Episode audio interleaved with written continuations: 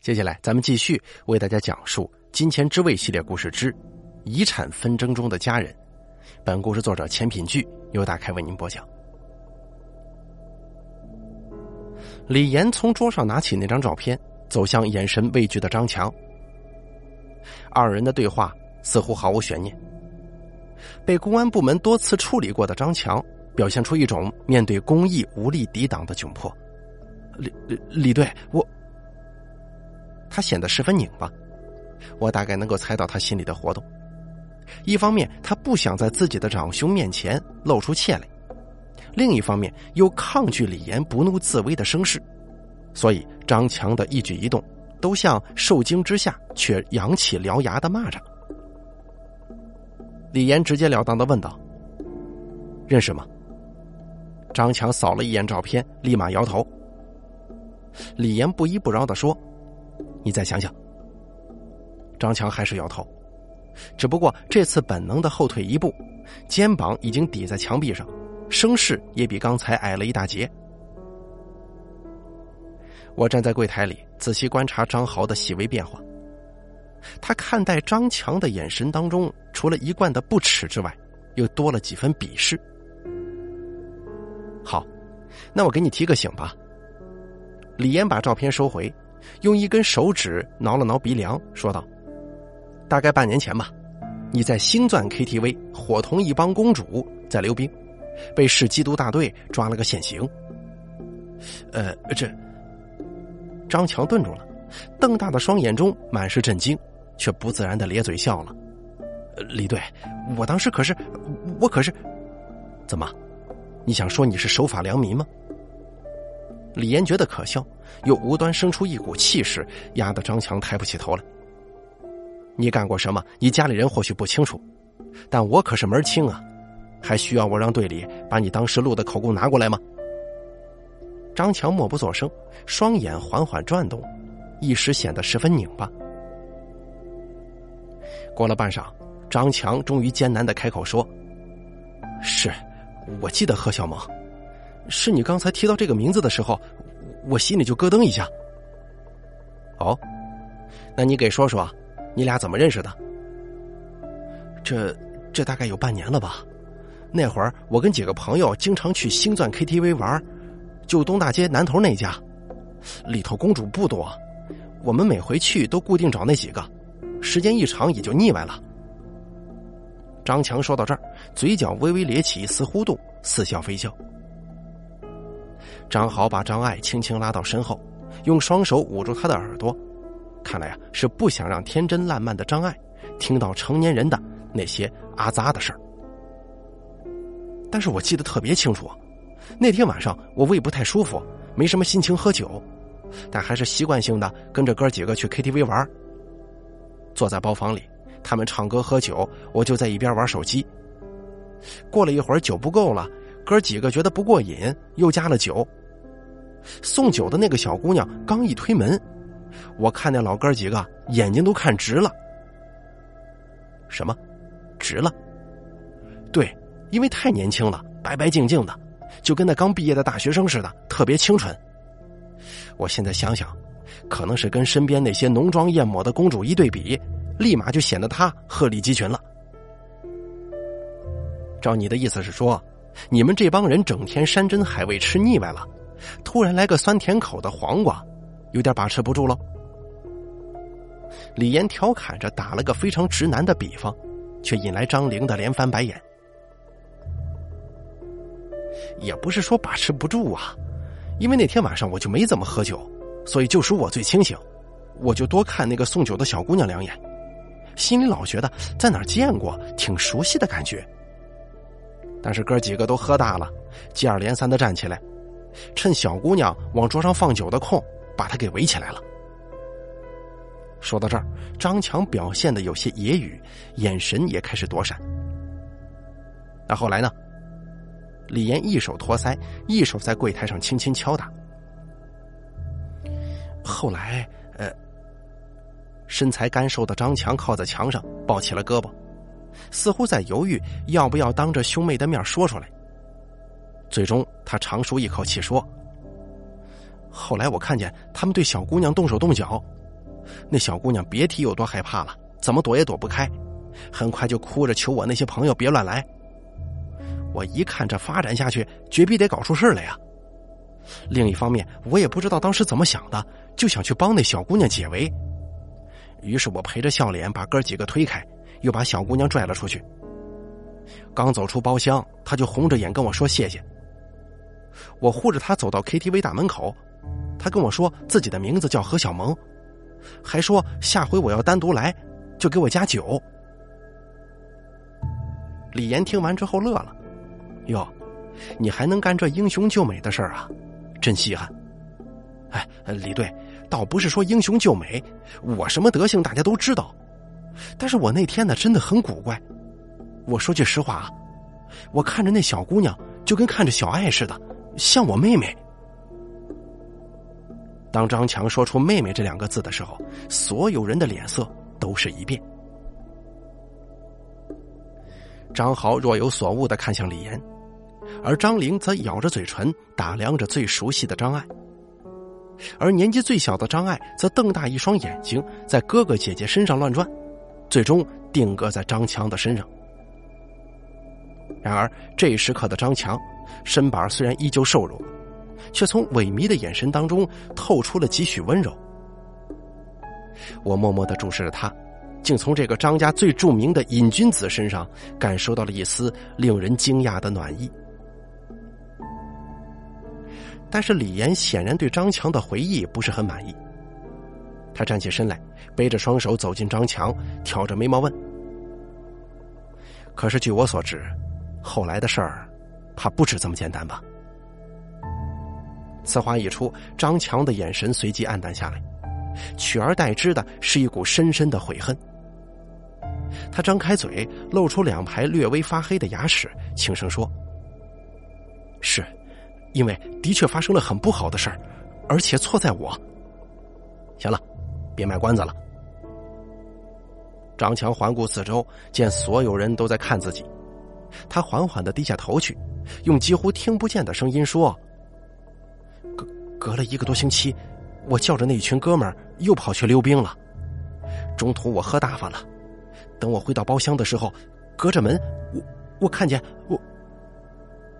他说到这儿，不由得咬紧牙关，似乎难以启齿。看见什么了？我我看见几个朋友正在包厢的沙发边上站着，再一看，我发现有个兄弟身子底下正压着个女的。那女的是谁呀？她是，她，她是。张强仿佛内心充满了恐惧与惊慌，他紧闭双眼，竟然流出了两行眼泪，手握成拳，抬起又放下，心中似乎纠葛到了极点。我要你说，那个女的是谁？李岩突然拉高音调，眉宇之间正义凛然。张强随之陷入了某种煎熬，他脸色阴晴不定，牙关紧咬，额头上青筋暴起，喘息声也越发粗重。快说，那个女的到底是谁？终于，张强的心理防线完全崩溃了，他猛地一拳砸在墙壁上。他是何小萌，他被我那几个兄弟给轮奸了。哼，那你为什么要哭啊？我我不知道，我他妈看到那个场景就觉得自己是个废物，是我害了他，是我没能保护他。这事儿一直折磨我，我也不知道为什么。我说了，看着何小萌就像看着我妹妹，就就像我看着小爱一样，特别亲近，你们懂吗？可是我没能救她，没能阻止，我恨我自己。话到最后，张强歇斯底里的哭嚎着，周围的兄弟姐妹随着他的叙述不断变换表情。有愤怒，有惊讶，有失望，也有嘲讽，但更多的是一种冷漠。张豪下意识的后退一步，捂着张爱的耳朵，缓缓的后退着，与陷入癫狂状态的张强刻意拉开一段距离，仿佛自己这个亲生兄弟是穷凶极恶的罪犯，唯恐避之不及。张玲则表露出一种深深的厌恶。她不停的揪着垂落眉前的头发，眼睛却始终斜视着坐倒在地的张强。那种从骨子里透出来的鄙视，完完全全的落在张强瘦弱的脊背上。如果不是与他们熟识，我很可能会认为张玲与张强之间只是毫无血缘的陌生人。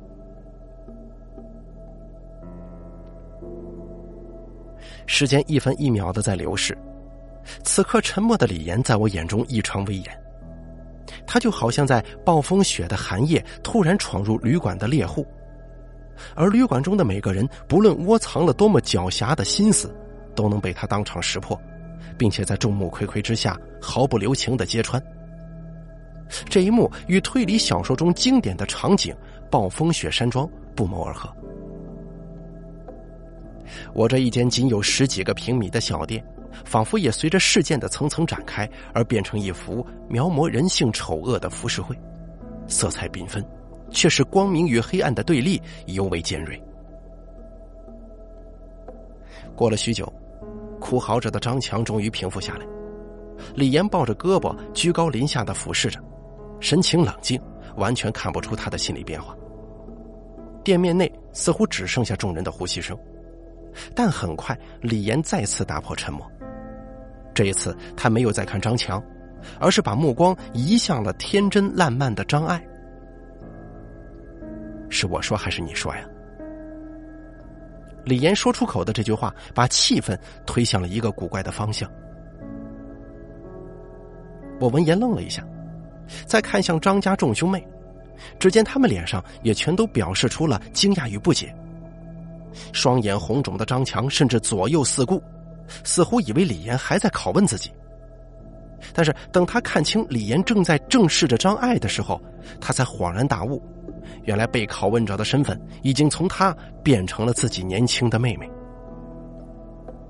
到此刻，我突然意识到，好像在何小萌自杀的案件里，没有一个人是无辜的，就连一直被众人保护乃至忽视的张爱，竟然也与之有所牵扯，这大大超乎了我的预料。问出口以后，李岩没有再继续攻势，而是安静的等待张爱开口。略微有些慌张的张爱，先是看了一眼身边的大哥张豪，又看向瞪大一双眉目的三姐张玲，最后扫了一眼坐在地上的张强，迅速平静下来。然后他推开张豪放在他肩膀上的手，向这位稳重的大哥摇头微笑，然后与李岩面对面，用一种颇为不礼貌的语调反问了一句：“你都知道了？”李岩笑了，他毫不在意外表甜美的张爱言语当中的不敬，而是心平气和的点了点头。当然了，否则我也不会过来。说完之后，他又转头看向其余的张家三兄妹，似乎感叹的说：“你们这个妹妹啊，不简单呐。”听到这句话，张强满脸的不可置信，有些摸不着头脑。从我的角度来看，也对二人之间的对话一头雾水，更不要提跟张爱一同长大的张强与张玲了。李岩随即从公文包当中掏出一沓文件，我快速扫了一眼，发现最上方的一张 A 四纸的抬头处好像标注了 DNA 检测的字样。李岩掂了两下文档，想要递给张爱，后者却佯装一推。不用了，我都知道。张豪懵懵懂懂的指着文档：“小爱，这这是什么？”张爱摇了摇头，又叹了口气，显出与年龄不相符的老成，伸手解开捆扎成马尾的长发，又把书包递给张豪。当他解去所有象征稚嫩的束缚，长发披肩的站在众人面前的时候。我意识到他变得有些不一样了。往日里的稚嫩减轻了几分，取而代之的是一抹成熟。父亲临走之前，把我单独叫过去谈话了，真是一语惊人呢。张爱突如其来的这句话，如同在平静的湖面砸下一颗巨石。张豪当场目瞪口呆，张玲甚至倒抽一口冷气，而张强泛红的双眼则努力睁大，似乎距离再近也看不透眼前还带着几分稚嫩的妹妹。这把黄金百命锁，其实就是给何小萌打的。张爱走到柜台前，伸手把百命锁拿起来，放在眼前仔细打量。这一刻的张爱，脸上不再有面对张强痛嚎时的慌张，也不再有见到李岩时的怯懦，反而平静的像是老家常一样。小妹，我劝你说之前想好了。张玲语气生硬的提醒。可是张爱却微笑着说：“姐姐，没事儿。我之前的确害怕，但看到李警官拿来的 DNA 检测报告，我心里就明白。我什么都明白。”最后一句话，他说的有些丧气，继而缓缓伸出手，拿起李岩放在柜台上的文件，取出最上面的那一张，展开在众人面前，说道：“这是何小萌与父亲 DNA 的检测报告。”相似度达到百分之九十九点九九，这意味着什么？相信不用我多说吧。张豪、张玲以及张强全部都以一种见鬼的惊骇，直直的盯着那张纸。那张看起来极为轻薄，却足以改变他们各自人生的纸。这，这怎么可能啊！率先崩溃的那个人是张强。他喃喃自语，双手紧紧抱头，用力抓挠着头发，不受控制的涕泪横流。张玲则全身发颤，往日职场精英的气场，在看到亲子鉴定报告的那一刹那分崩离析，取而代之的是一种得知真相之后全盘击溃的脆弱。张豪虽然表面震惊，但他算是兄妹三人当中最为淡定的。他揉了揉太阳穴，用力眨了眨眼，乃至眼角的鱼尾纹越发明显。我这个时候才发现，张豪的鬓角已然有几缕灰白的发丝了。作为老张的长子以及家里的主心骨，张豪以肉眼可见的速度呈现出一种老态。李岩把亲子鉴定报告从张爱的手中抽回，仍旧面容冷静的说。说说吧，关于你的父亲，那天跟你说了什么？话音刚落，他转头看向我说：“没你的事儿，你就当听个故事吧，回头别乱说就行。”啊，好，好。我赶紧点头，弯腰从柜台里抽出五个纸杯，又接了水，取了抽纸递给张玲，再把水杯交到他们手中。张爱小口抿着，眨了眨清亮的眼睛，娓娓道来。父亲走之前那天晚上，他给我打了电话，让我回家吃饭，给我做了一大桌我最爱吃的，有糖醋里脊，有青椒肉丝，但我还没吃多少，他就喝高了，喝高了就开始哭。我当时很害怕，因为我从来没见过这样的父亲。他说对不起我，因为生我的时候，他年纪已经很大了，往后陪伴我的时间越来越少。说着说着，他又开始哭，然后他满嘴胡话似的告诉我：“其实我还有一个姐姐。”张豪顺势接过话，问道：“咱们父亲所说的这个姐姐是何小萌吗？”“对，当时父亲给我看了照片，就是李警官手中的那一张。至于他为什么姓何，因为当年父亲没给那个女人名分，他带着何小萌改嫁，随了那边的姓。”可是，这又怎么能证明父亲不是喝多了酒之后说的胡话呢？张豪抛出了一个关键性的问题。然而，张爱不慌不忙的拿起百命锁，伸到张豪眼前，指着锁上面的纹路说：“哥，你仔细看，这纹路虽然繁琐，但像不像一个蒙字呢？”他说到这儿，我心中猛地一沉。看来最初我把关这枚锁时发现的纹路，还正是一个“蒙”字呢。张豪睁一只眼闭一只眼，似乎想要竭力看清，干脆从张爱手中拿起锁，放在眼前仔细打量，脸上的表情也逐渐的从震惊转为了凝重。然后他颓然的把锁递给张玲，后者讶异的目光一刻不离，直到张强从他手中接过，这位远近闻名的瘾君子，在今天第三次泪如泉涌了。最终，锁被交还到李岩的手上，他不动声色的把百命锁放在柜台上，阳光透过窗户照着锁的外壳，散发出耀眼的金属光泽，也使锁的纹路愈发斑驳。张豪沉思片刻，突然开口说：“难道说这么多年，父亲一直跟何小萌有联系吗？”张爱直接否定：“没有，其实是父亲出事前的一个月，何小萌才来认亲的。”什么？张豪有些不相信自己的耳朵。那父亲怎么没有跟我们说呢？张爱叹了口气，环视自己的哥哥姐姐，丝毫不掩饰脸上的悲伤。没跟我们说的原因，你们肯定知道啊！我我还是不明白。张豪不无丧气的坐在椅子上，缓缓的揉捏着额头，而张玲很不合时宜的冷笑，却是看向李岩，又用嘲弄的目光扫过张家二兄弟。有什么不明白的？事情到现在已经很明白了。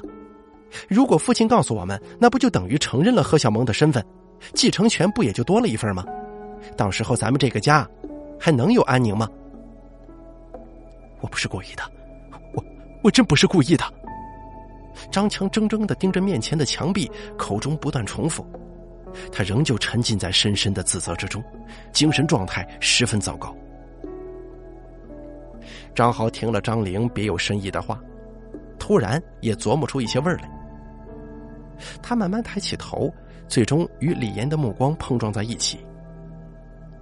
李警官，我突然觉得，我们每个人都有罪，好像都跟何小萌的死脱不开干系。啊，当然了，跟小爱的关系是不大的。李岩听张豪这么说，饶有兴致的反问：“哦，这话怎么说？”我们兄妹三个都见过何小萌，现在想想。可以说，都对他的人生起到了，起到了特别大的消极影响。此言一出，我立马明白他隐藏在字里行间的深意。张豪作为何小萌的昔日老板，有意轻薄，得逞不成，反倒将何小萌辞退，使其苦无生计。然后，张玲因为被前男友骗钱的阴影，在得知何小萌为求职虚报学历之后，于公众场合肆意羞辱。使何小萌颜面尽失，人格意志遭到摧残。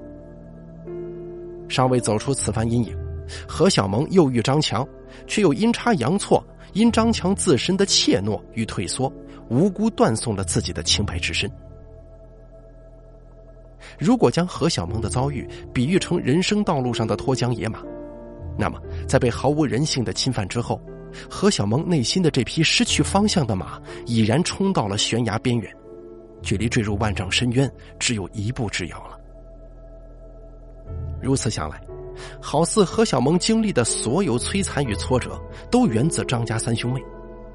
缘定缘灭，全无定数，又皆因三人而起。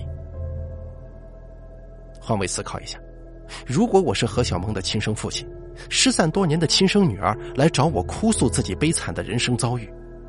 与此同时，私生女所有的悲惨都是由自己的亲生骨肉所造成。我肯定会在无比震惊的同时，深感愧疚与自责。那么，身为父亲，此时应该怎么做呢？我想，老张已经用生命给出了答案。他之所以会自杀，正是因为愧对自己的亲生骨肉——何小萌。尤其是得知亲生女儿惨痛境遇的罪魁祸首，竟然是自己一手养大的三个子女，不论内心多么强大的人，也终究会陷入深深的自责与悔恨，就此无限沉沦。只可惜啊，老张死后不久，从未享受过他的父爱，更饱受人间摧残的何小萌，选择了面向波澜汹涌的河水，一跃而下。人生大悲，莫过于此。然而，当张爱的一滴眼泪缓缓滚落唇边，李岩始终审视他的目光也越发耐人寻味了。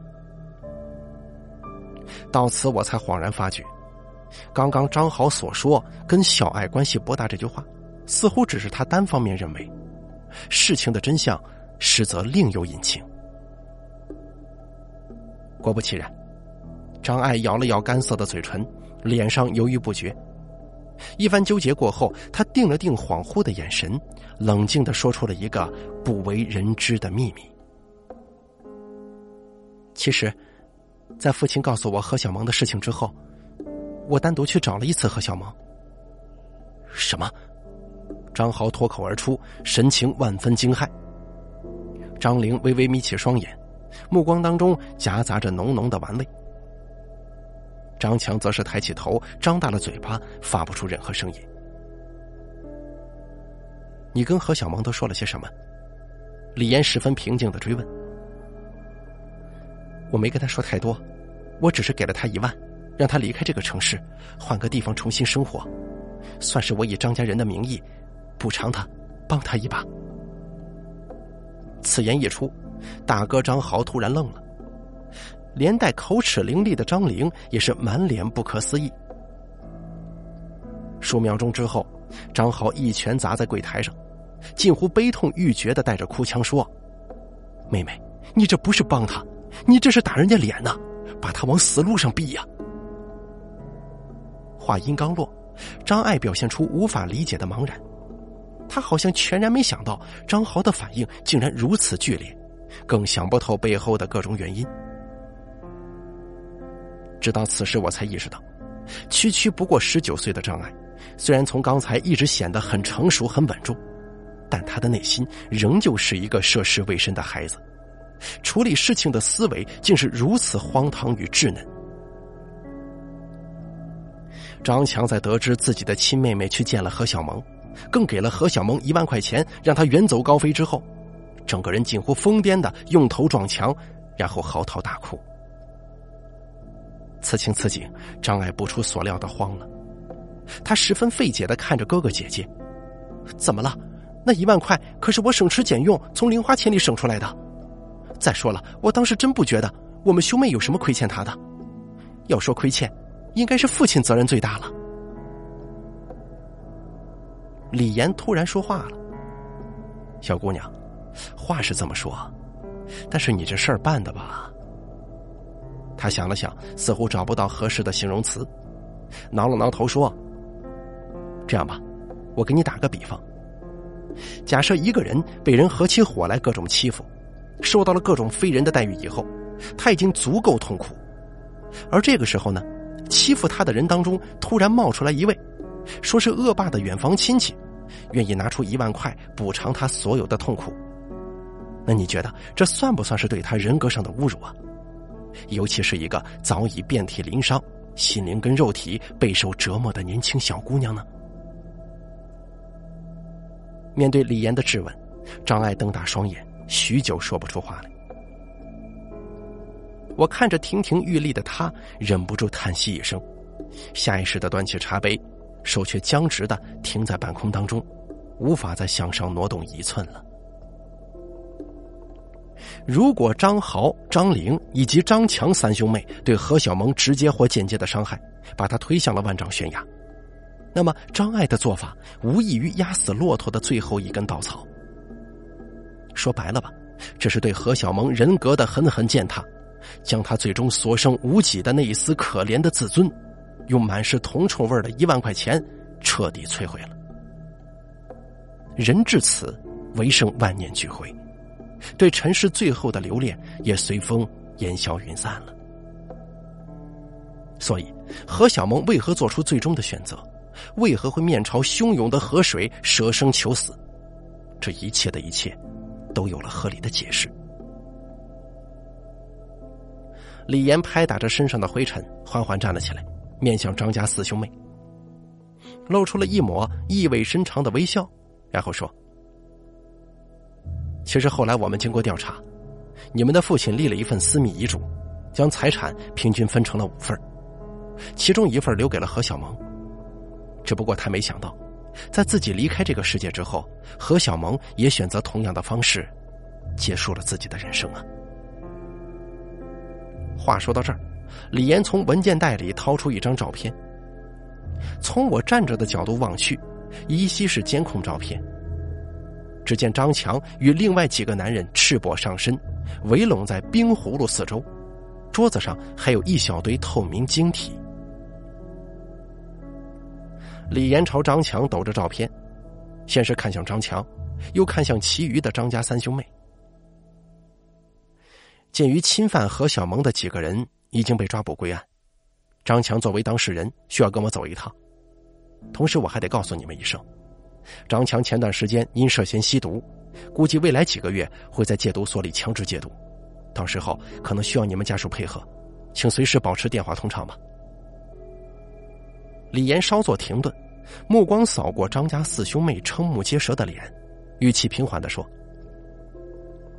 最后啊，作为一个过来人的建议，尽量对别人好一点，别这么刻薄，也别那么针锋相对。因果循环这东西，我是唯物主义者，我不相信。但古人也说事在人为，希望你们好自为之吧。走了。”留下一段话，李岩把所有的材料叠整齐之后放回公文包，然后一把握住张强的肩膀，把他原地扶起。张强则如同失心疯一般，双手抱头，泪流满面，一遍遍的低声自语：“我不是故意的，我也不想啊，对不起，对不起。”李岩带着张强随即推门而出，未多时就消失于喧闹的街头。望着他们离去的方向，张家三兄妹神态各异。张豪以手掩面，低头沉思，闷不作声。张玲抱着胳膊，缓缓的不停擦拭眼泪，一张俏脸妆容早已枯花。唯独张爱手足无措的站在原地，看向自己的哥哥姐姐，似乎在寻求帮助。在发现无人回应之后，又看向摆在柜台上的黄金百命锁。粉嫩的小脸上，徒留彷徨与哀伤。他可能依旧无法相信，自己本以为善意的做法，竟比最极端的伤害还要狠毒。这个时候，我才恍然大悟，原来在这个故事当中，每个人都是受害者，而错的根源，则是出轨者老张。如果不是老张的出轨，也就没有何小萌后来的不幸，以及张家四兄妹如今的痛苦和悔恨。一方面，老张作为父亲与丈夫，做出了出轨的恶劣行径，也伤害了张家四兄妹。另一方面，在得知自己的四个子女阴差阳错般伤害了毫不知情的何小萌之后，没有尽到一个做父亲的义务，懦弱的选择自杀，间接的将其推向毁灭的深渊。一切因果循环，仿佛早有定数。在老张选择出轨的那一刻，早就埋下了罪祸的种子。才导致了最终的悲剧。耳边传来树叶的沙沙作响，微风轻拂，我这才意识到店门并没有关严。走上前，刚想把门关好，却感到背后被人轻拍。扭头一看，正是满面愧疚的张豪，他手中抓着黄金百命锁，深深的凝视了我一眼，终究什么也没说，匆匆离开了。然后是张玲，手扶着额头，遮挡着一双美目，连看都没看我，就自顾自的走出了店面。高跟鞋踩踏地面发出的声音，既凌乱，又慌张。跟在最后的张爱，目光最是黯淡了。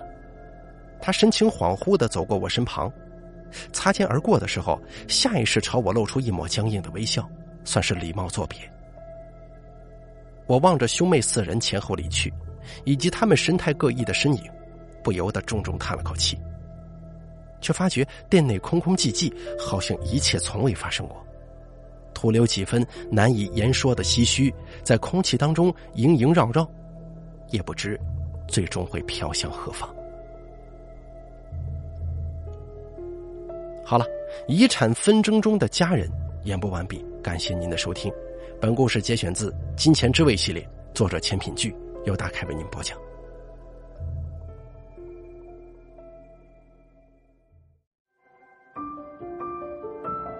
本期故事演播完毕。想要了解大凯更多的精彩内容，敬请关注微信公众账号“大凯说”。感谢您的收听。